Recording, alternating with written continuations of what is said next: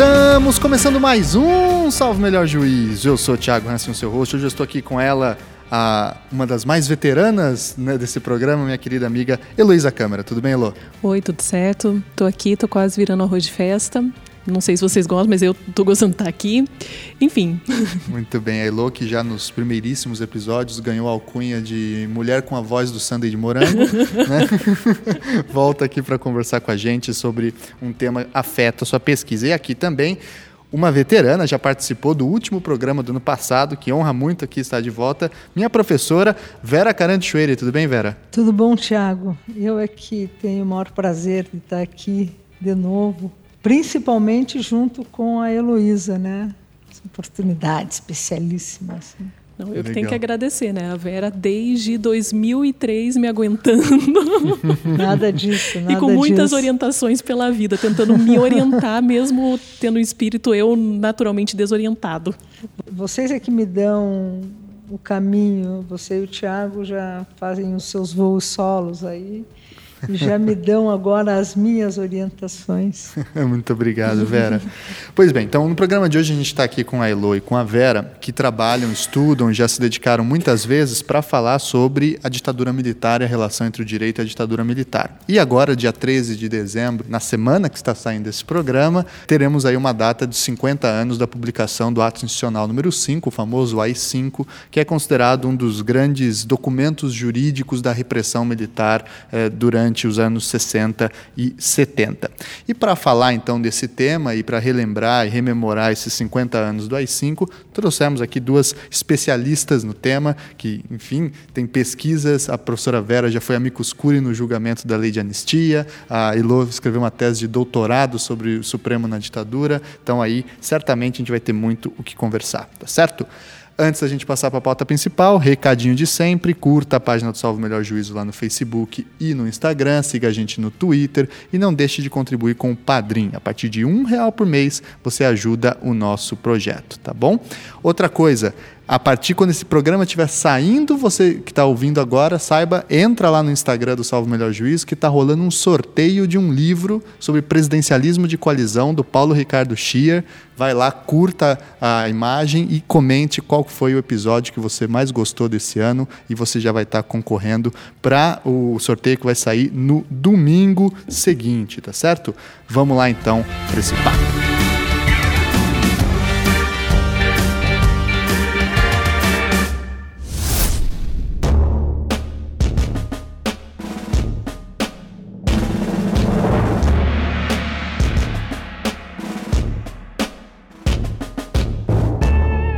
Pois então, pessoal, eu acho que para até atingir um pouco do nosso público que não é do direito, a gente tem que entender o sentido da expressão ato institucional, né? Porque por vezes isso aparece como um, uma simples nomenclatura, mas isso na verdade tem uma composição jurídica, tem um, uma função dentro do sistema do ordenamento jurídico brasileiro. Então a pergunta inicial que eu sei que já é complicada, mas vamos lá: o que é um ato institucional? Bom, é... A Elô pode responder muito melhor do que eu, porque ela enfrentou essa discussão na tese na tese dela, resgatou historicamente a origem do ato institucional, porque uma, de, uma definição do que.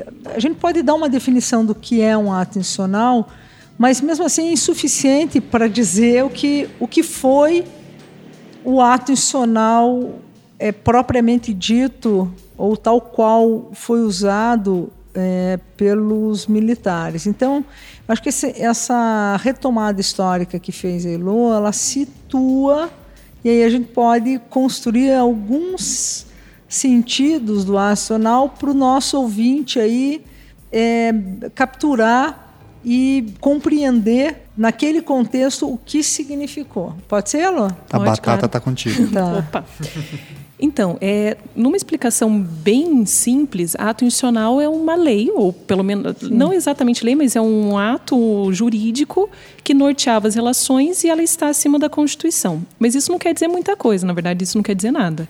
Porque o ponto central é o seguinte: se a gente compara a ditadura brasileira com outros locais, aqui teve uma preocupação com uma legalidade, uma legalidade aparente que ia mudando, que é considerado lei, mas tinha, pelo menos do ponto de vista formal, uma preocupação uhum. que todos os atos tivessem uma forma.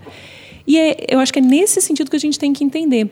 Então, poucos dias depois do golpe militar, poderia ter simplesmente suspendido a Constituição. Falar, houve uma uhum. revolução, claro que os militares usaram o termo revolução, né? Houve uma revolução e nós vamos suspender a Constituição, a gente vai fazer o que quiser. Mas eles não fizeram isso. Eles falaram: tem a Constituição, nós respeitamos a Constituição, entretanto, como nós somos revolucionários, nós criamos um ordenamento temporário que está acima da Constituição, inclusive, para que possa cumprir, para que possa nortear os primeiros passos desse, desse processo. Agora, eu ficava, desde que eu comecei a estudar o tema, eu ficava muito incomodada. Por que o nome ato institucional? E isso tem um pouco no Gaspar e tem nos historiadores que falam que no, nos primeiros dias teve uma briga muito, uma briga não, mas assim, muitas propostas. Muitos juristas apresentaram propostas de emenda constitucional, de suspensão de Constituição, mas eu falava, mas por que esse nome? Porque no direito a gente sabe que o nome ele é importante. Então, se tem emenda constitucional, isso quer dizer uma coisa. Se é lei complementar, tem outro sentido. Se é lei uhum. ordinária, é outra coisa. Decreto é outra coisa. Eu pensava, não pode ser casual esse negócio. Só que eu não achava nenhuma referência. E aí eu ficava angustiada. Até que, e eu nem sei como que eu cheguei nesse ponto, deve ser um daqueles momentos que você não começa assim a tirar muito longe. Eu achei na Constituinte de 45, que fez a Constituição de 46, menção a ato institucional. Claro que é uma menção completamente diferente, porque era uma Constituinte democrática. Mas no sentido dado na Constituinte, o ato institucional era um documento, era uma norma que ela geraria efeitos enquanto fizesse a Constituição. Então, seria uhum. num período sem Constituição. A Constituição de 37 é a demanda que tivesse sido revogada. Daí, enquanto os constituintes reúnem para fazer uma nova Constituição, o ato institucional geraria efeitos. Então, seria uma espécie de uma Constituição temporária com hierarquia superior ao restante. Ou no português mais pedestre, é uma gambiarra. Uma espécie uma gambiarra. A gente não tem Constituição, mas para as coisas funcionarem tem que ter alguma norma. Então vai ser o ato institucional. É, porque Constituição, quando há um hiato qualquer, você vai ter atos com força para que possam produzir efeitos e efeitos é, jurídico-constitucionais. Então, esses atos não são propriamente constitucionais, porque a Constituição, naquele momento de 37 para 40, na, na, na nesse momento de feitura da Constituição, eles não podiam ainda se referir como atos constitucionais, eles deram esse nome, institucionais, porque de fato estavam instituindo algo ali. Eu, eu acho que quando eles retomam em 64, eles costuram de uma maneira muito inteligente com a ideia de, de poder constituinte revolucionário que está no preâmbulo dos atos institucionais. Então, se é um é, chamar ao golpe de 64 de poder constituinte revolucionário diz muito. Foi uma estratégia, é, do ponto de vista intelectual, bem construída, porque é, no momento do evento revolucionário, você produz atos com força instituinte mesmo. Então, desse ponto de vista, em tese, está correto que se tenha um ato talvez instituinte, mas nesse caso institucional. Se de um lado eles eles chamaram ao golpe de 64 do poder constituinte revolucionário por outro lado, e isso a tese da Elo de maneira muito clara e muito inteligente demonstra, é, houve uma a legalidade que estava em vigor continuou, continuou seguindo com a Constituição de 46. É, é como se duas coisas convivessem ao mesmo tempo. Então, de um lado, a Constituição de, a Constituição de 46 é, produzindo efeitos naquilo que ela poderia produzir efeitos, que ela não foi suspensa, e do outro lado, atos institucionais que se sobrepunham à Constituição, mas se sobrepunham com base no quê? Com base na força. Que força? A força dos canhões, literalmente, porque eles produziram um golpe que chamaram de revolução, colocaram os canhões na rua e disseram: é isso aqui mesmo que vai fazer com que esses, esses, esses atos se imponham, ainda que revestidos de um caráter de ilegalidade. Tiveram, tanto que eles foram baixados. Né? Foram baixados os atos. Foram baixados os atos. E foram escritos por juristas, né? né? O Francisco eles foram Campos baixados e é, editados. Por, foram escritos por juristas. Na assinatura do AI-5 tem um paranaense, que é o Ivar Zua Pereira. Interessante anotar isso. Então, é, isso que a Elo falou justamente reflete que o nome reflete uma preocupação que houve desde 64 em diante de, é, ao, ao, mesmo tempo que medidas de força é, eram tomadas, de se construir e se dar um caráter de legalidade a essas medidas. Claro que a margem dessas medidas de força legalizadas, muita coisa aconteceu baseado na força de maneira ilegal. Tenho nenhuma dúvida. É, eu acho que só nesse ponto, uma vez estava conversando com o Rogério Arantes, ainda quando era projeto de tese, e ele usou uma expressão, na verdade, uma, assim, uma imagem que eu acho que ela é bem interessante. Ele fala que o ato institucional, especialmente o número um, parece um louco fechando a própria camisa de força. O que, que ele quer dizer com isso? Porque é isso que a Vera tinha falado. De um lado, eles se colocam como revolucionários, então não precisam, eles têm a possibilidade de criar algo que está acima da Constituição. Mas, por outro lado, ele fala: pois é, a gente pode fazer isso, mas mantém a Constituição naquilo que não for alterado pelo AI1, que depois torna I1. Né?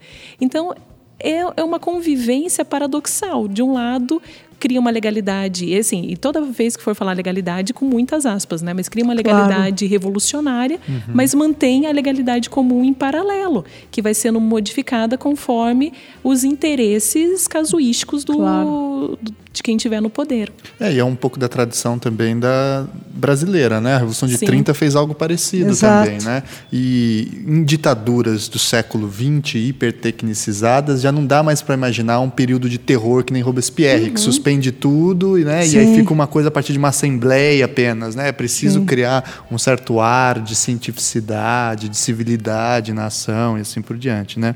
E vinculando a isso, aí que eu queria entender uma coisa sobre o AI-5 em especial que a gente está conversando, ele é considerado o ato institucional que inaugura os anos de chumbo no Brasil. Essa expressão famosa que acho que é do Hélio Gaspari, né? Não sei se ele cunhou, mas é um dos que mais divulgou essa expressão.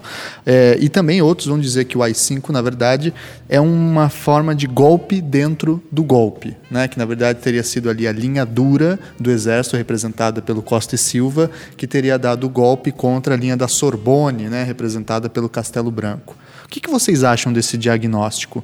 É, é, dá para a gente entender, de fato, o AI-5 como uma ditadura, uma, uma, um golpe dentro do golpe, uma nova ditadura dentro daquilo que já era uma ditadura?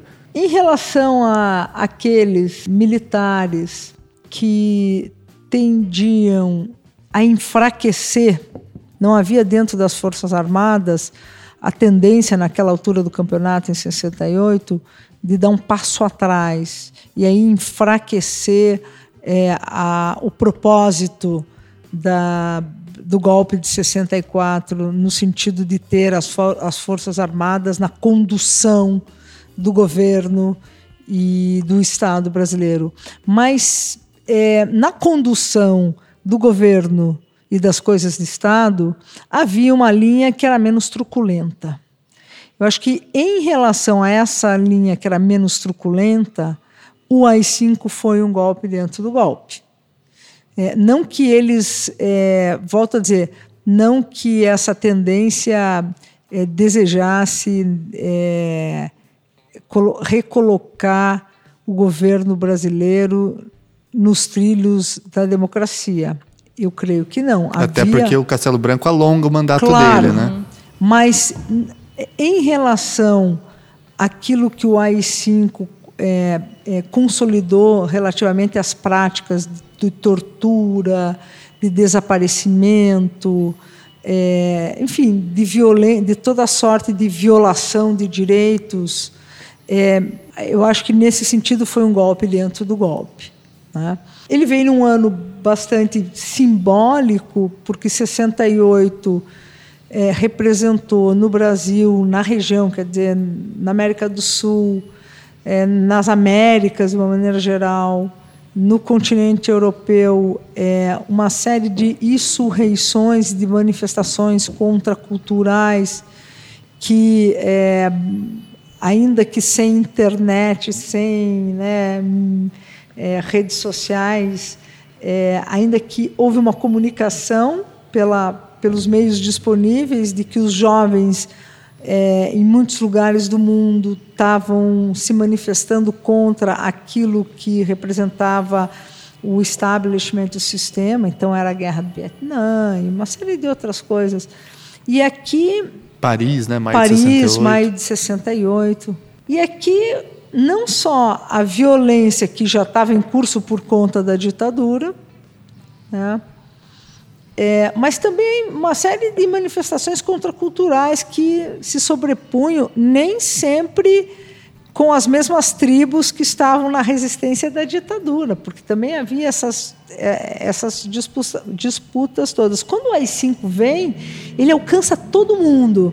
Quem estava na trincheira política, fazendo resistência à ditadura militar, quem estava na trincheira cultural, fazendo resistência à caretice, ao conservadorismo, ou, ao contrário, fazendo uma militância em relação às novas tendências na música, enfim, nos costumes.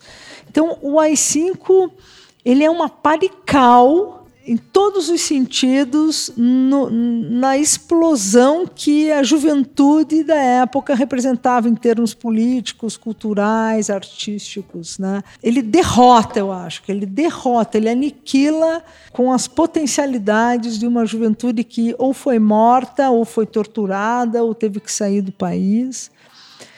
É, então, nesse sentido, ele foi lamentável. Sim, a gente pode, na sequência, falar das questões, das implicações eh, jurídicas que ele trouxe, que foram muitas.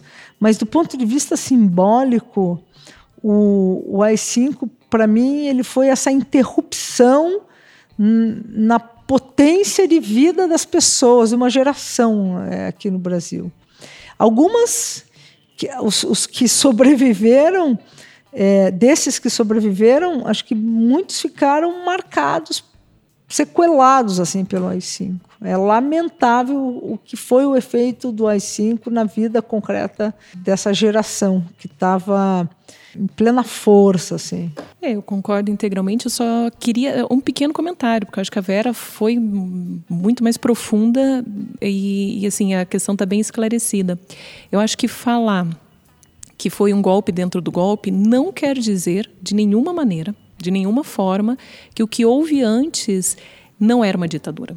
Então, isso tem que ficar registrado. Há alguns anos, a Folha de São Paulo, num editorial, usou o termo dita branda, muito infeliz para numa comparação para falar que no Brasil pouca gente tinha sido morta, se, se comparasse com a Argentina, por exemplo, que lá 30 mil pessoas né, foram mortas ou desaparecidas. Não é isso que está se dizendo. Eu acho que o ponto central é entender que o, a nossa ditadura ela teve momentos cíclicos. Então, ela teve momentos que ela foi, foi de maior fechamento, outros momentos teve uma abertura relativa, mas abertura relativa não quer dizer democracia. Então, isso tem que ficar marcado. Foi um momento que representou uma ditadura escancarada, né? mas não que se tornou ditadura a partir dali. Por causa desse tempo maluco que a gente vive, a gente escuta algumas pessoas dizendo que, inclusive, não houve ditadura no Brasil naquela época, né? numa tentativa de disputa Sim. de narrativa. Só que é muito simples. Ouça o que o próprio Costa e Silva diz na reunião que baixa o AI-5. Né? Ele mesmo assume que o Brasil estaria entrando numa ditadura a partir daquele Sim. dia. Né? O próprio presidente da República, né? De, de fato, assume essa condição. É. É, eu acho interessante também apontar isso que a Elu estava falando, porque essa é um uma das questões historiográficas que se apresenta, né? que o termo anos de chumbo ou o termo golpe dentro do golpe dá, pode dar a impressão de que os governos, o governo anterior do Castelo Branco foi um governo soft, né? Sim. Foi um governo. A gente até escuta essa expressão de que ele era da linha da Sorbonne, então ele era mais aberto. Só que ocorreram cassações, muitas cassações Sim. no governo Castelo Branco, é, caçaram governadores também, Miguel Arraes é, é caçado nesse contexto contexto, né? Tem gente que Sim. tem, inclusive, já tem relatos de prisão, de tortura nesse contexto ainda do Castelo Branco. O negócio não era tão sistematizado como vai ficar depois no AI-5, né?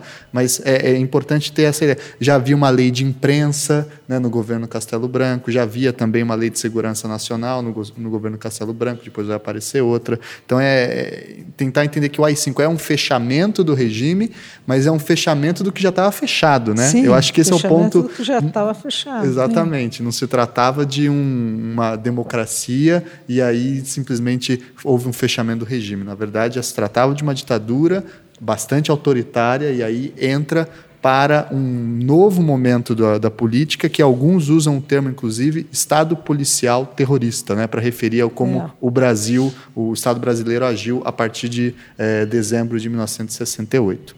Tá, vamos falar então um pouquinho do AI-5 propriamente dito, tá. que é o do nosso tema. Né? Primeiro, lembrar que ele foi produzido por um jurista bastante importante do período, Luiz Antônio Gami Silva, também conhecido como Gaminha, né, que era o ministro da Justiça é, nesse contexto do, do, do, do, Costa e Silva. Ele era professor de Direito Internacional Privado lá da, do, da USP, do Largo de São Francisco, se formou em 1934. Durante a faculdade, ele participou da revolta constitucionalista, da Revolução Constitucionalista de 32. Depois, ele entrou para a imprensa, trabalhou no Correio Paulista Paulistano, que era um jornal também de antivarguista né, por muito tempo. Entra depois em 46 para a UDN, milita na UDN bastante tempo, vira ao fim dos anos eh, 50, início dos anos 60, se, começa a, a se articular para virar reitor da USP, vira vice-reitor primeiro, depois vira reitor da USP, eh, e aí ele começa a escalar até virar ministro da Justiça, e como ministro da Justiça ele produz então o ato institucional número 5. O que, que tem nesse ato institucional número 5 que é tão horripilante? Então, eu estava dando uma breve olhada é, no, na biografia do, do Gami Silva. Ele, ele, ele chegou a ser, inclusive, ministro da Educação por um curto período. Ou seja, ele, ele foi um alpinista mesmo na, no governo, no período da ditadura. E acho que a passagem dele pela vice-reitoria reitoria da USP, to... enfim, ele foi um alpinista. Acho que o, o AI-5 dá visibilidade para aquilo que ele vinha uh, construindo intelectualmente, né? Mas vamos falar do AI-5, que eu acho que merece ser explorado, e depois, Tiago, não sei se a gente chegaria nisso, mas como os tempos estão tão incertos, houve um decreto recente do presidente da República que é para combater o crime organizado, eu acho, que cria cria uma série de órgãos de controle de informação que acho que merece a nossa atenção para em termos comparativos, guardadas as guardados os contextos com o ato institucional número 5. Isso aí pode ficar para depois. Mas vamos lá.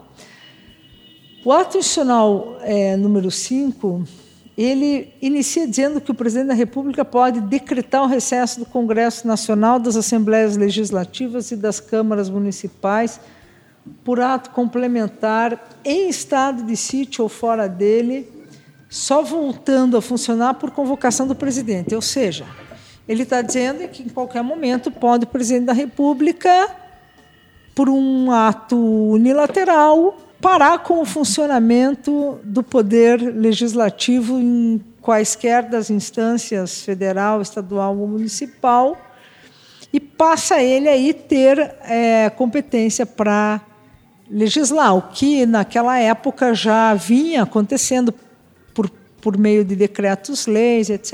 e tal. Isso é próprio de uma ditadura, ou seja, quando você não tem né, os poderes funcionando de maneira equilibrada, de maneira harmônica, de maneira é, dialógica, obviamente você concentra todos os poderes. E quando eu falo em poderes, eu estou me referindo inclusive às competências, a competência legislativa aí incluída num único poder, que é o poder executivo exercido pelo presidente, concentração de poder não dá coisa boa, né, Lu? O que, que você acha, Lu? Eu acho que, bom, o AI-5 ele faz justamente isso, ele concentra, mas lembrando que já tinha um processo que o legislativo já estava sendo bastante Exatamente. afetado, né? Então, já tinha já tinham posto ah, o bipartidarismo. Exatamente, Exatamente, começa com o bipartidarismo, já, já tinha havido cassações, então aqueles já identificados como oposição. Do ponto de vista também das competências, os atos institucionais, eles promoveram, especialmente o ato institucional 1 ou 2, promoveram concentração no presidente. Então já estava uma situação que o presidente já tinha muito poder, ele já tinha um certo controle no Congresso. Mas o ato institucional número 5, ele acaba com qualquer mecanismo interno de, de rebater. Então, o, o Congresso estava sendo cerceado, mas o AI-5 simplesmente joga uma pá na, em cima com o seguinte argumento: se tiver algum tipo de contestação, vai ser fechado. Então, nem, nenhuma contestação mínima seria aceita. Isso é bastante grave, né? Todo um processo que aí mostra realmente a sua cara. Uhum. Ainda que o, o, Congresso tenha sido fechado durante o AI-5 por pouco tempo, né? Foram seis meses. Mas é também porque nem precisava, né? Porque um dos artigos, que é o artigo quarto do AI-5 diz que, no interesse de preservar a Revolução, o presidente da República, ouvido o Conselho de Segurança Nacional e sem as limitações previstas na Constituição, poderá suspender os direitos políticos de quaisquer cidadãos pelos prazos de 10 anos e caçar mandatos eletivos federais, estaduais e municipais. Né? Não precisava fechar, então, é só caçar a oposição. Ele, ele foi uma, um, um, ato, um ato mordaça, né? ele foi um ato que calou, ele foi um ato que aniquilou com toda e qualquer possibilidade de você ter é, qualquer tipo de, de oposição, enfim, o que já não vinha acontecendo, mas ainda se tinha minimamente. É, o funcionamento das instituições, ainda você tinha minimamente o funcionamento das instituições segundo o que previa a Constituição de 46, o AI-5. Então aí ele vem e, e de fato ele atropela coração, aonde pulsava, onde, onde o sangue pulsa mais forte, na, fazendo uma, usando uma metáfora corporal aqui, é até perigoso isso, mas onde o sangue pulsa mais forte nas constituições, que é normalmente aquele conjunto de princípios que é, estruturam o Estado. Então, separação de poderes, o núcleo de direitos fundamentais. O... Então, você tinha, ainda que por um fio, é como se o, o, paciente tivesse é, respirando num ritmo muito baixo, mas ele estava respirando. O AI-5, ele de fato mata o paciente, porque ele acaba com o fluxo do oxigênio, aquele pouco fluxo que tinha. Quando ele inviabiliza com essas medidas qualquer tipo de, de, de, de oxigenação. Não tem mais possibilidade do Congresso funcionar, porque ele pode, a qualquer tempo, fechar é, ele tem a possibilidade de caçar direitos políticos, ele, tem, ele gera a possibilidade do presidente é, é, nomear interventores nos estados. Aposentar funcionários aposentar públicos. Aposentar funcionários públicos. Ele retira as garantias é, dos juízes, uhum. que nunca se tinha, pelo menos que eu saiba, nunca se tinha feito isso, a, a, a vitalicidade, a inamovibilidade né, e a estabilidade. estabilidade. Enfim, é, isso que o ato chama de. Suspende o habeas corpus. Né? Suspende, né? quer dizer, suspensão de habeas corpus. É, o, mesmo os juristas, advogados mais conservadores, como Sobral Pinto, por exemplo, viam nessas medidas o, arbítrio desmedido. Porque para um advogado, é, mesmo de convicções conservadoras, quando você saca o âmbito das liberdades de uma maneira tão abusiva e tão violenta, qualquer tipo de Estado e governo se torna indefensável. É, porque muda também muito o judiciário, né? Num processo duplo. O que a Vera já tinha falado, você tira as garantias dos juízes, amplia muito a competência da justiça militar, então tira da, do, dos civis, que, ok, a gente pode entrar na discussão se eles eram protetivos ou não, mas de qualquer maneira tira dessa esfera E até o AI-5 tinha a possibilidade de, de oferecer recursos, mesmo que tenha, o processo tenha passado na Justiça Militar, o STF recebia por via recursal. Isso é cortado. Então, basicamente, a Justiça Militar ela se amplia muito e corta esse canal com o Judiciário Civil. E, e paralelo a isso, tem a aposentadoria compulsória dos três ministros do STF, mudando completamente a composição, porque já tinha sido aumentado o número de vagas pelo AI2. Então você controla de muitas maneiras. Você tira a competência, você muda a composição e você tira as garantias. E paralelo a isso já tinha as alterações do Congresso que já foram mencionadas. Então, ah, e outra coisa, né? Crime de segurança nacional passa a ser qualquer coisa. Tem caso que a discussão era se aumento da carne por um uh, o aumento indevido da carne era crime contra a segurança nacional. Então, tudo passa a ser problema de segurança nacional. Você controla completamente e inviabiliza qualquer tipo de oposição assim a mínima. E aqui, bem naquele sentido também cultural. Qualquer coisa é visto como uma oposição indevida então controla. E o controle não se dava também exclusivamente prendendo, isso que é importante lembrar, Sim. né? Mas aposentando o funcionário público, né? Exato. Ou não permitindo a promoção. É, é, nesse contexto também que voltam os atestados de idoneidade ideológica, Sim. né? Para serviço público e também para questões sindicais, ou seja, você tinha que comprovar que não era comunista, Exato. né? Que é uma coisa ou que não era oposição ao governo, né? Então o AI-5 ele acaba criando um, uma forma bastante é, presente de controlar as pequenas coisas da vida também, não só os grandes atos, né? Sim. Alguns levantamentos dizem que até cerca de 30 mil pessoas no Brasil teriam sido atingidas por essa medida, entre presos, desaparecidos, mas sobretudo entre punidos, aposentados, exonerados, né? Que perderam emprego e, e etc. Então é essa é uma presença muito forte da ditadura. Né? É, alunos expulsos das faculdades, né? isso também bem forte. É. Você acaba, compromete integralmente uma possibilidade de vida futura da pessoa. Uhum, uhum. Agora eu queria entender uma coisa: qual que é a relação do AI-5 com o processo de aumento e sistematização da tortura no Brasil a partir aí dos anos uhum. 68, 69? É, o AI-5 ele foi do meu ponto de vista, o, o principal instrumento legal de ativação é, do período mais cruel, de maior violência, portanto, de maior uso da tortura em relação àqueles que é, se puseram a, ao regime ditatorial instalado no Brasil. Ele teve um, um efeito simbólico e concreto para viabilizar esse estado de coisas, porque ele permitiu, é, a, a, além, de, além do que a gente já indicou, das, da, da cassação dos direitos políticos, mas ele, ele, pediu, ele permitiu que o aparato de segurança é, e o aparato policial é, entrasse numa nova fase né, de, de, de, captura e de violência em relação à resistência.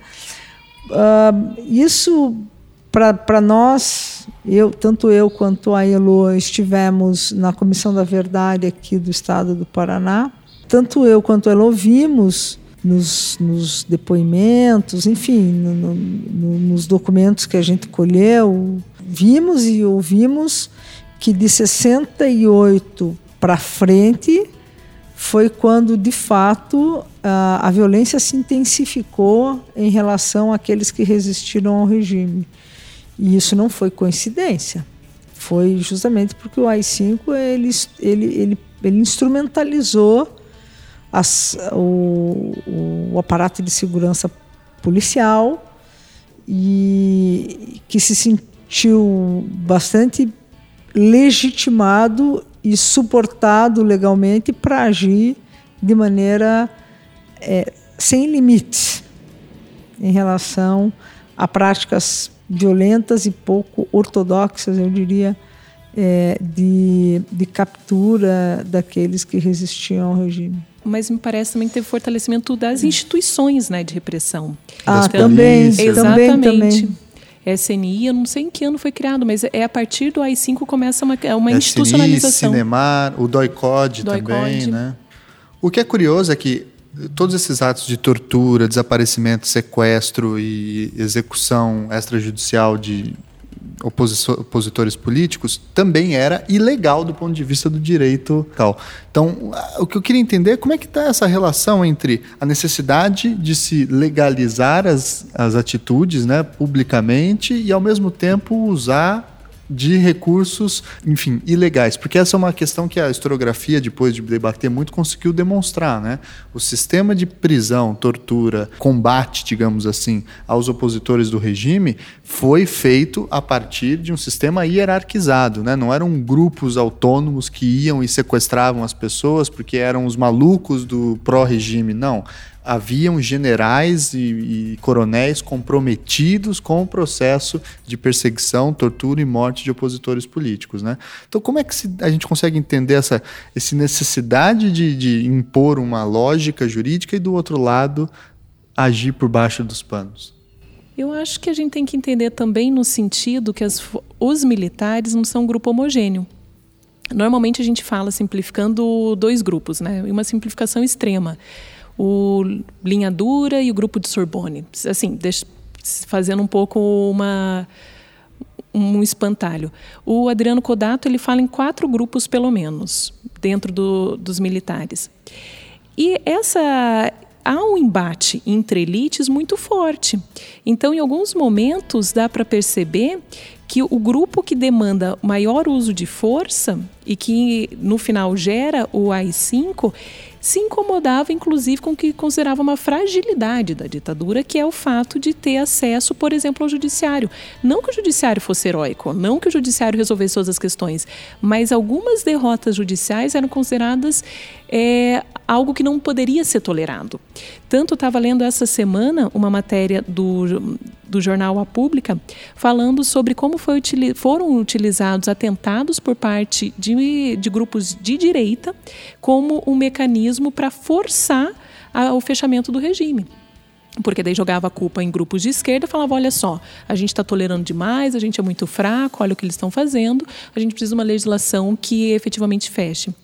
Então, esse conflito, que ele está um pouco na gênese do, do regime, eu acho que ele se intensifica conforme vão tendo pequenas perdas da ditadura. Então, uma eleição que se perde no estado-chave, aí tem que editar o AI-2, pra, porque não, não permite que fique a situação. Uma pequena perda no, em um campo político, aí gera uma reação que é pelo endurecimento do regime.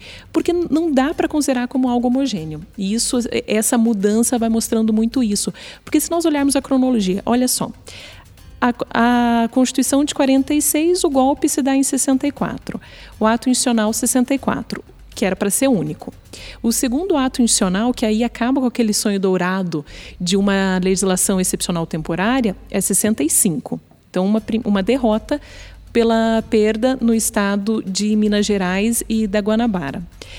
Aí, o, em 67, é feita uma nova Constituição, ou seja, mostrou que todo esse engembramento aí para tentar conciliar o normal e o excepcional não deu certo, tanto ter que fazer uma nova Constituição.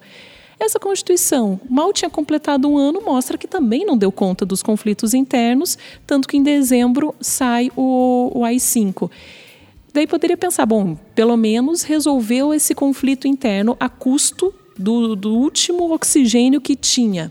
Não resolveu, tanto que o 69 é feito uma mudança constitucional tão grande que é considerada uma nova Constituição. Emenda Constitucional número 1. Um, né? Exatamente. Escrita por senhor Miguel Reale grande Miguel Reale, né? sempre presente nesses momentos. Então, vai mostrando isso, vai mostrando conflitos que vão sendo resolvidos, resolvidos, né? Vamos tentando resolver através da modificação do regime e cada vez que isso acontece, a democracia está mais longe de ser uma realidade. Deixa eu só, eu tô, eu tô, eu achei aqui uma passagem interessante que o Jornal do Brasil, você tem esse dado, Tiago? do dia da entrada, é, sim.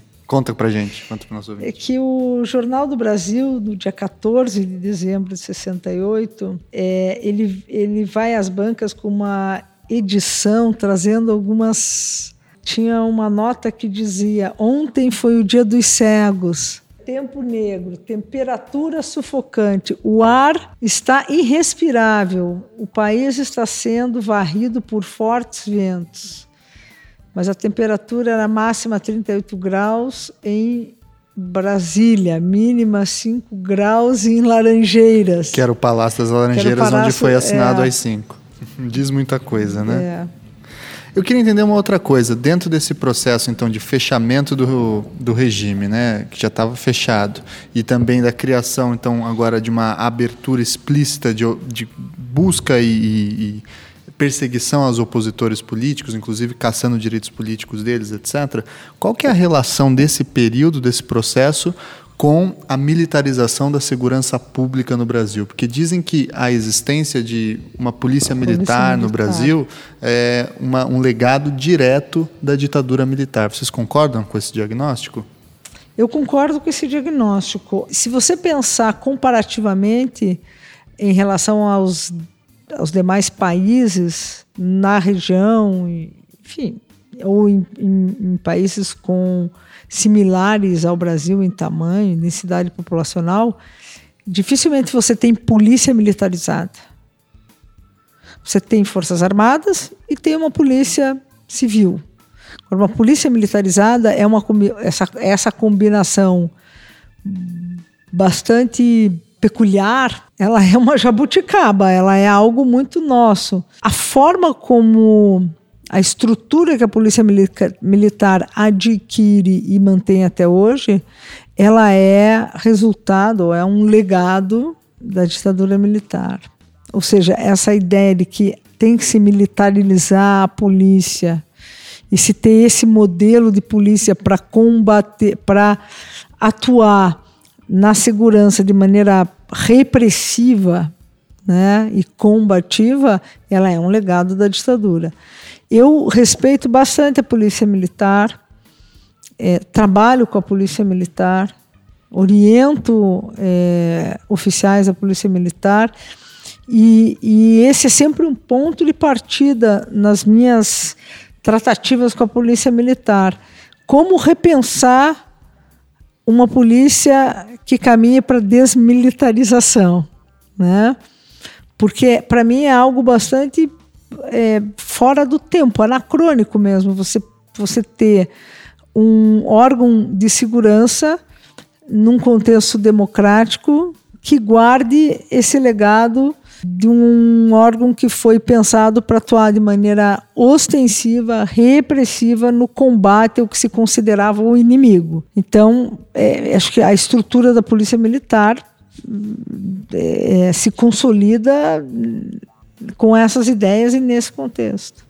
É, é uma parte que eu até esbarrei na tese, mas eu acabei não, não indo. Até o Cristiano Paixão chamou minha atenção nisso, né?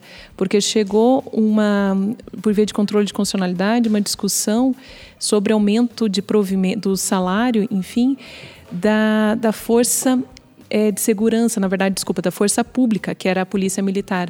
Em São Paulo foi extremamente fortalecida nesse período. Então não é que a polícia militar ou nesses termos foi criado, mas a estrutura e o fortalecimento se deu nesse período. Reorganização administrativa, é, cargos, funções. Exatamente. Então a, essa lógica que a gente tem, nesse sentido, ela é bastante tributária da organização feita nesse período. É eu estou vendo aqui a polícia militar enquanto tal, ela data do, do século XIX.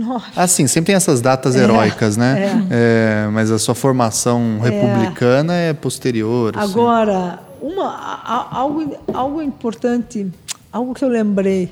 O, o AI-5, ele reorganiza uma ideia de segurança interna e externa para atuar firmemente na repressão e no combate àquele que ele, àqueles que eh, se entendeu eram os inimigos eh, nacionais ou da pátria.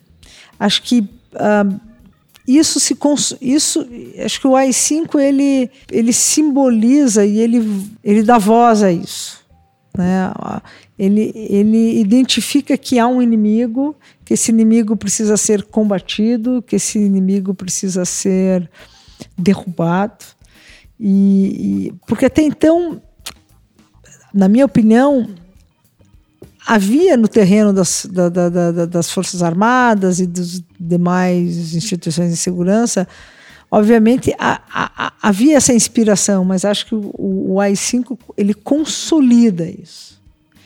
E as instituições vão se organizar e agir é, com toda a força a partir daí, com impacto também no sistema de não só no sistema de segurança, mas no sistema de justiça e, nas, e nos órgãos do judiciário, do Ministério Público, nas delegacias de polícia, etc. E tal. Muito bem. Vamos falar então de um caso específico que também demonstra bem essa prática repressiva, que é o caso da guerrilha do Araguaia, né? O famosíssimo caso da guerrilha do Araguaia, que inclusive gerou uma condenação no Brasil uhum. na, no sistema interamericano de direitos humanos. Antes de falarmos da condenação, explica para a gente um pouquinho o que, que foi esse caso e eu queria entender qual foi a violação específica que o Estado brasileiro cometeu nesse caso da guerrilha do Araguaia.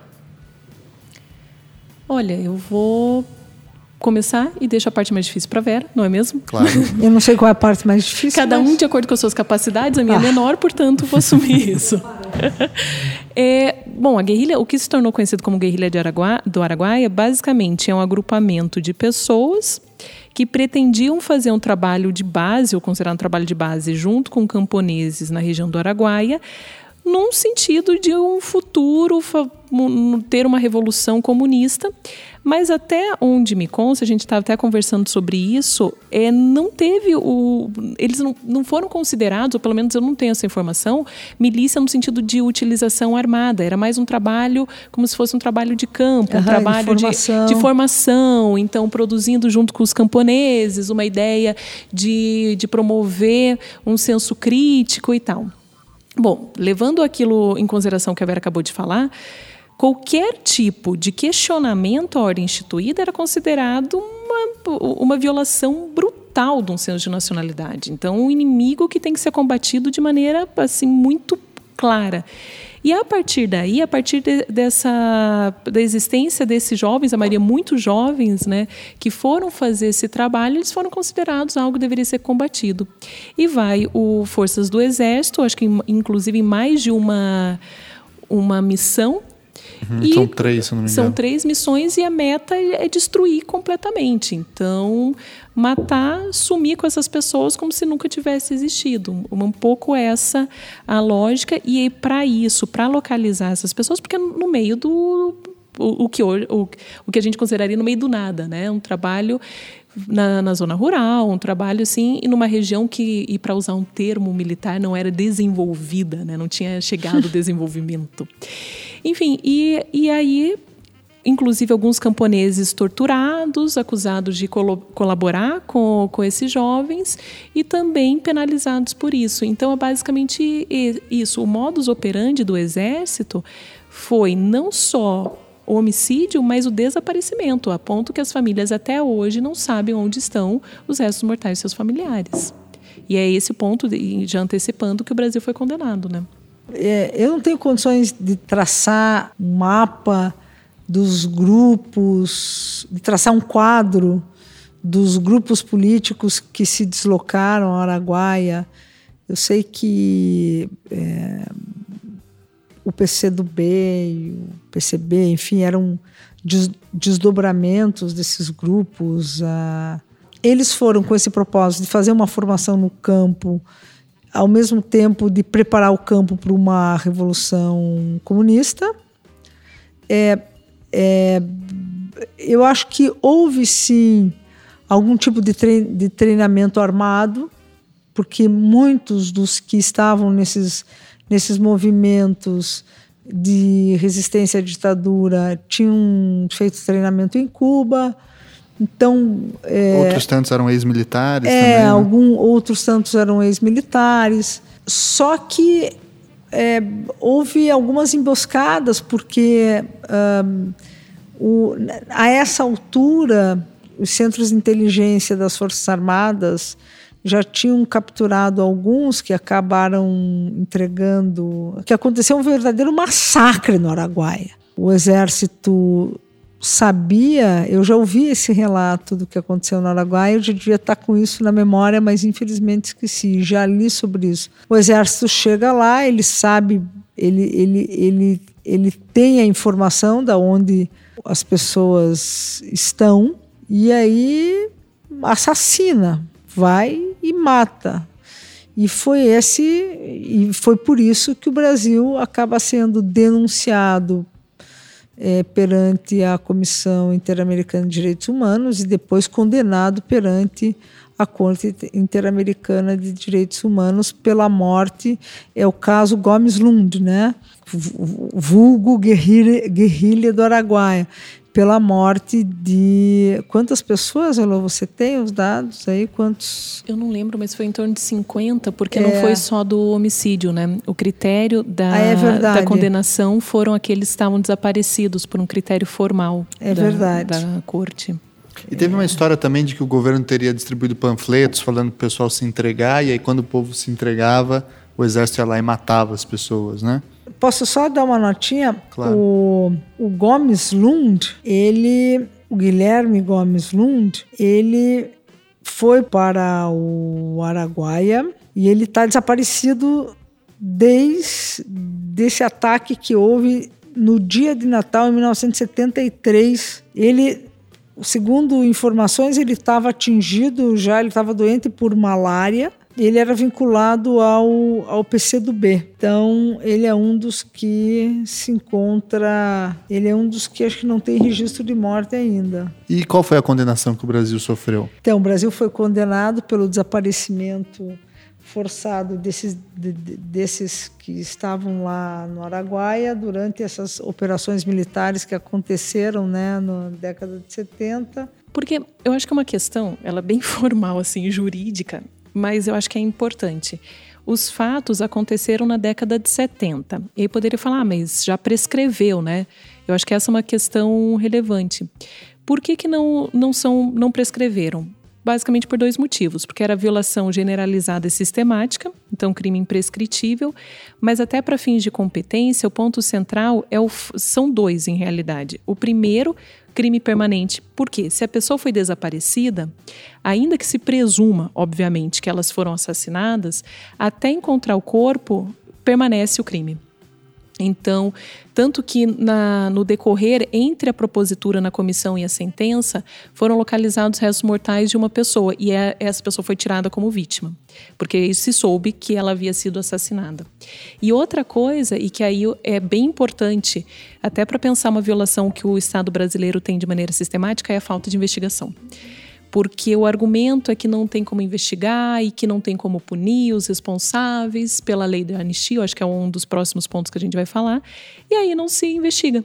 Então, ainda que o fato tenha acontecido há várias décadas, o Estado brasileiro hoje ele tem que investigar, porque isso faz parte das obrigações internacionalmente assumidas. Isso não é um favor, isso não é uma ideologia, né, já que o termo está sendo reavivado, mas é uma obrigação que o Estado brasileiro assumiu, portanto ele tem que respeitar.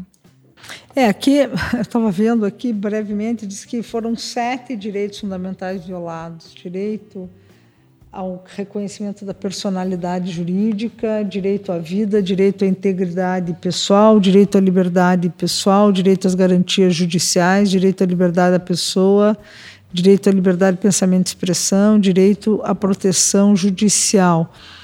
É, é, e, de fato, a ILO acho que fez uma síntese muito, muito adequada do momento em que é, trata-se de um crime de lesa humanidade e, portanto, ele é imprescritível, a despeito do que queiram dizer, né, de que o, o, a prescritibilidade, nesses casos, não há prescritibilidade, a gente está falando de crimes de lesa humanidade, e acho que essa é uma premissa que tem que orientar as nossas considerações, porque senão você entra na vala comum é, do direito penal e do processo penal, que vai trabalhar com categorias que fazem um cálculo com situações ponderáveis, quando essa se trata de uma, de uma situação do imponderável, que são crimes contra a humanidade.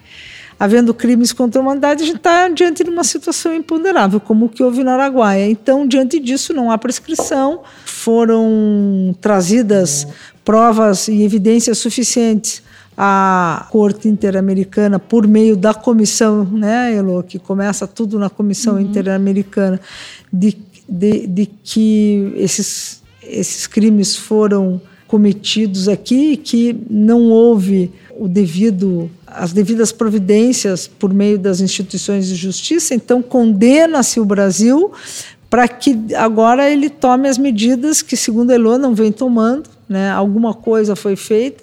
É, uma, uma, parte importante foi o tratamento psicológico que foi dado, né, a clínica de testemunho, mas a parte substancial o Estado brasileiro não fez, que é tipificar o desaparecimento forçado, que é mudar a lei de anistia. Que não só cumpre a determinação da sentença da Corte Interamericana, mas é, responde essa ideia da, de uma justiça transicional ou de transição que trabalha com justiça propriamente dita, mas faz também o, o, o, trabalho de memória e de verdade. Então, não dá para dissociar uma coisa da outra, né? É, depois disso surgiu a comissão da verdade, mas só assim, não tem, mas tem a ver. Muita gente fala e eu acho que esses tempos estão muito bicudos, né? Que se fala muito de ditadura. Eu estava até procurando algumas matérias. Em 2008 saiu uma pesquisa da Folha de São Paulo que 80% da população brasileira não conhece o AI-5. Uhum. Ou seja, se fala muito onde, né? Para quê? A gente não conhece a história e não sabe como que afetou. Então daí que vem esses discursos relativizando a ditadura tudo era melhor e não sei o que lá. Claro que é melhor se você cria algo na tua cabeça e não tem nenhum fato não olha para o que houve, você pode achar qualquer coisa, Sim. em resumo. E falando em outro caso, então, também que o Brasil foi condenado recentemente, é o caso do Vladimir Herzog. Né?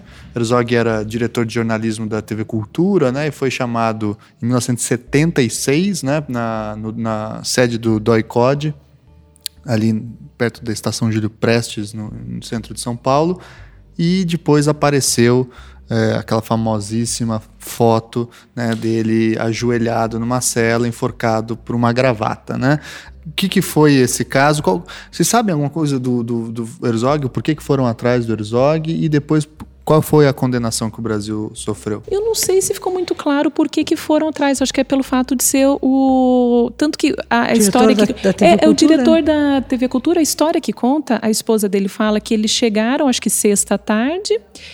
Aí ele falou: oh, mas já está tarde, eu me apresento amanhã. E ele foi voluntariamente, se apresentou porque ele imaginou que fosse uma, um esclarecimento a ser dado.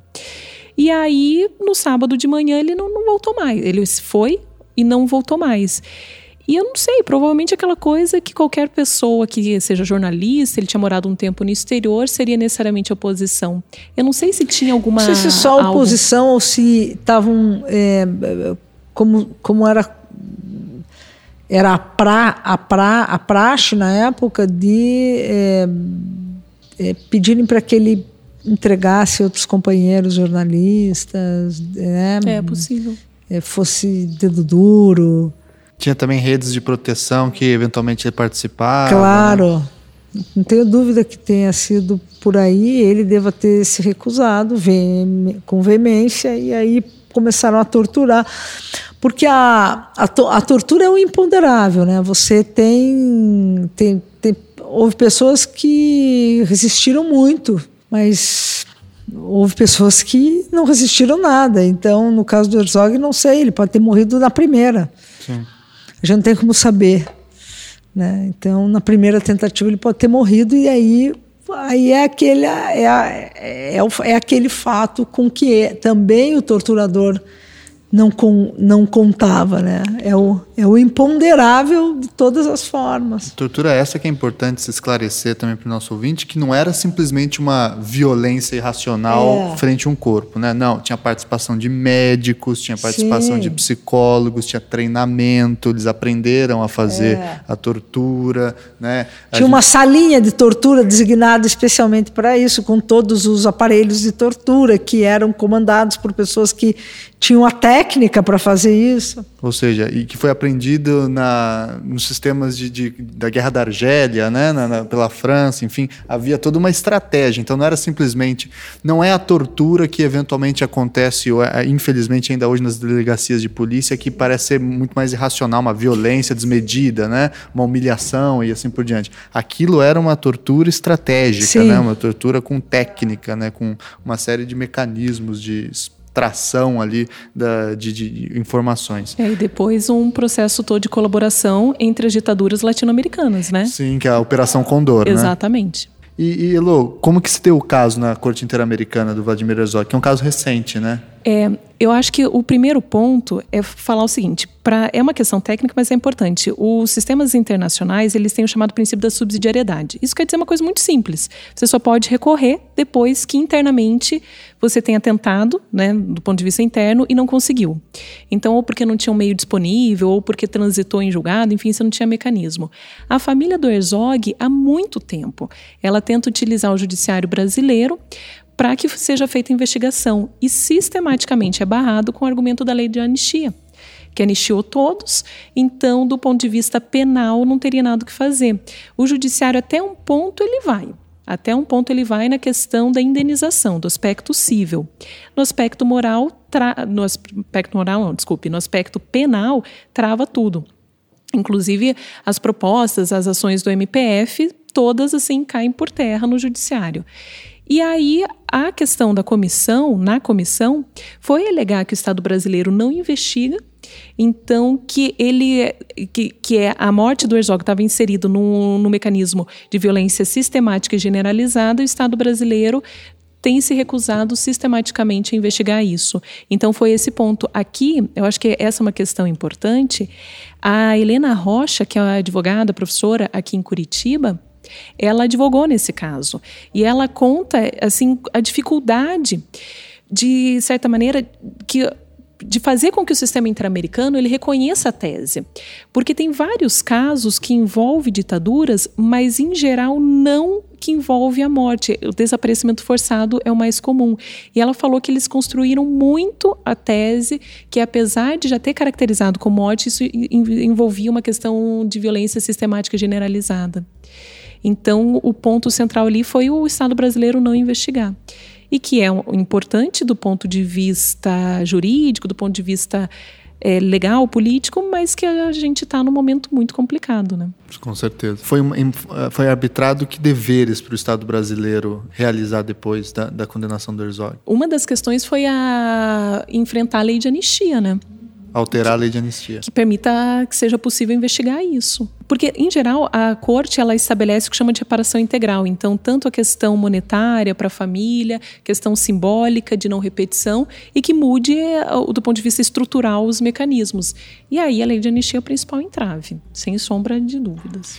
E falando de lei de anistia, nós estamos aqui com a micuscure do julgamento é. da lei de anistia, professora estamos Vera aí. Caran.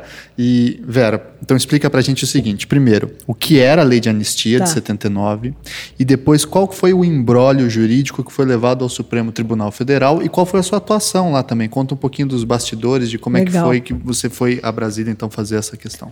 Então, em 79 foi aprovada uma lei que anistiava todos aqueles que resistiram, que foram resistiram ao governo militar, foram vítimas do governo militar, mas também os agentes do Estado que, em nome do governo, cometeram é, abusivas.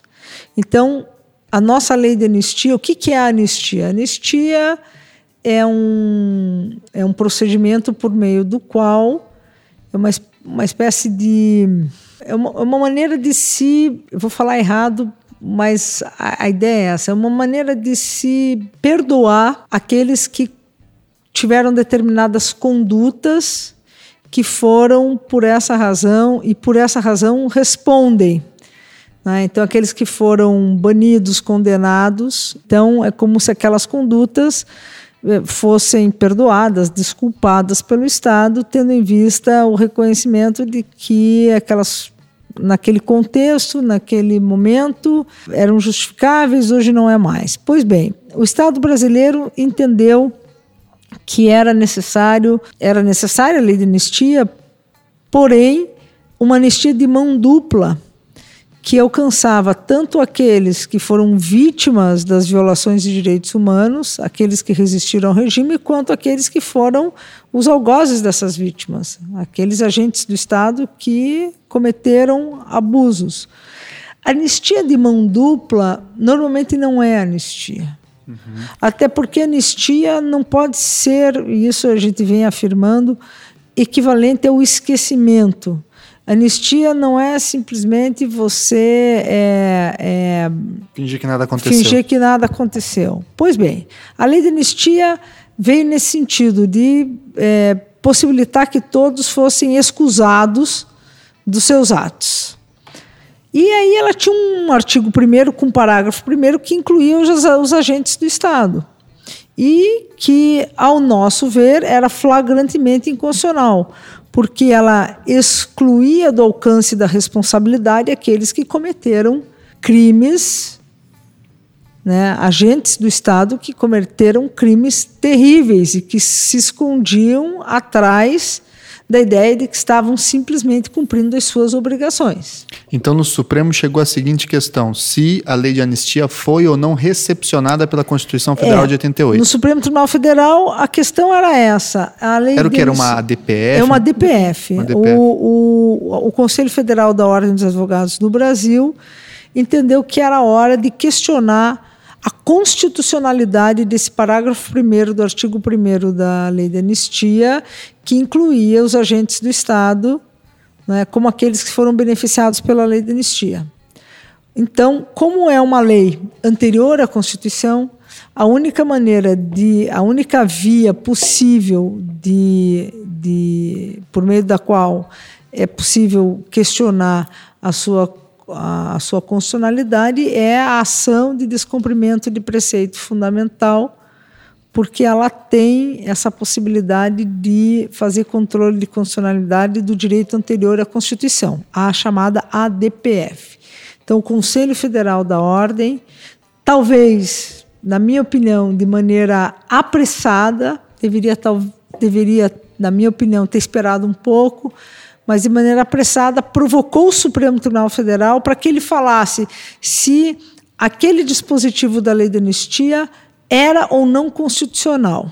Pois bem, aí nós aqui da faculdade, do nosso núcleo, é, atuamos como amigos da corte, fizemos uma peça em nome da Associação Nacionalista de Militares democrática de militares, ou seja, dos militares que foram perseguidos durante a ditadura militar, para defender que a lei de anistia é flagrantemente inconstitucional porque ela justamente protege aqueles que deveriam ser responsabilizados, né, aqueles agentes do Estado que perpetraram violências e deveriam ser por elas responsáveis por essas violências responsabilizados. Fomos ao Supremo, fizemos a sustentação, mas infelizmente o voto do relator ministro, ministro Eros Grau foi pela constitucionalidade da lei porque ele entendeu que houve um grande acordo nacional, porque ele entendeu que é, o passado não devia ser remexido e a maioria dos ministros assim entendeu que era para olhar daqui para frente não olhar daqui para trás que, portanto, mexer nessa caixa de Pandora não, é, não seria adequado. Há quem diga que o próprio governo brasileiro que disputava essa narrativa porque o Ministério da Justiça tinha o entendimento de que a lei da anistia era inconstitucional, não é, compartilhava do mesmo entendimento do Ministério da Defesa, que achava que a lei era constitucional. Havia disputas de narrativas no próprio governo, na própria, no próprio gabinete do, do, do, da presidência da República.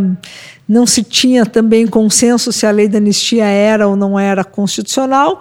O fato é que ganhou, por maioria de votos, a tese de que a lei de anistia é constitucional, ou seja, foi recepcionada pela Constituição de 88. Mas isso não não não está ainda liquidado. Essa não fez não não encerrou essa essa discussão no Supremo, houve, re, houve recurso depois disso, né? acho que há, há embargos ainda. É, é, há essas recomendações da Corte Internacional. Eu não acho que a matéria está vencida. A iniciativa legislativa, como a da deputada Luiz Erundina, de uma nova lei para rever essa questão. Então, é, é, ainda está em aberto. Eu acho que a gente ainda tem possibilidade de discutir.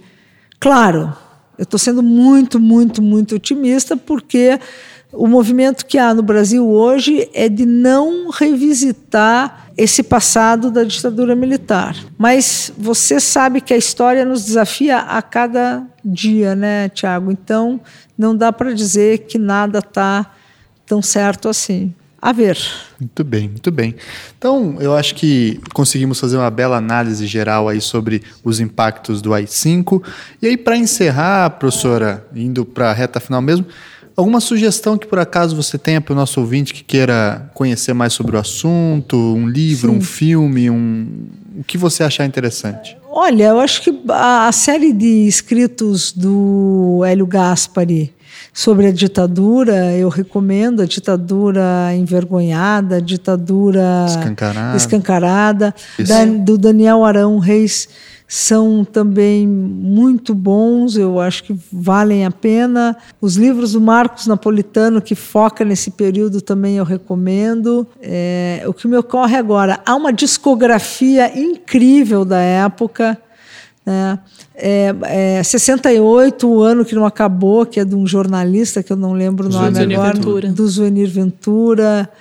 Tem um livro chamado 1964 do é, Dreyfus, acho que é o sobrenome dele, que é um livro clássico de época, mas que faz um apanhado muito legal em torno do papel das Forças Armadas. Não falta bibliografia, mas tem uma discografia legal também desses anos. Do cinema tem muita coisa boa, mas eu agora não me recordo. Mas tem um filme em especial o ano que meus pais saíram de férias. Ah, um belo Esse filme. é um filme belíssimo. Bom, é isso. Muito bem.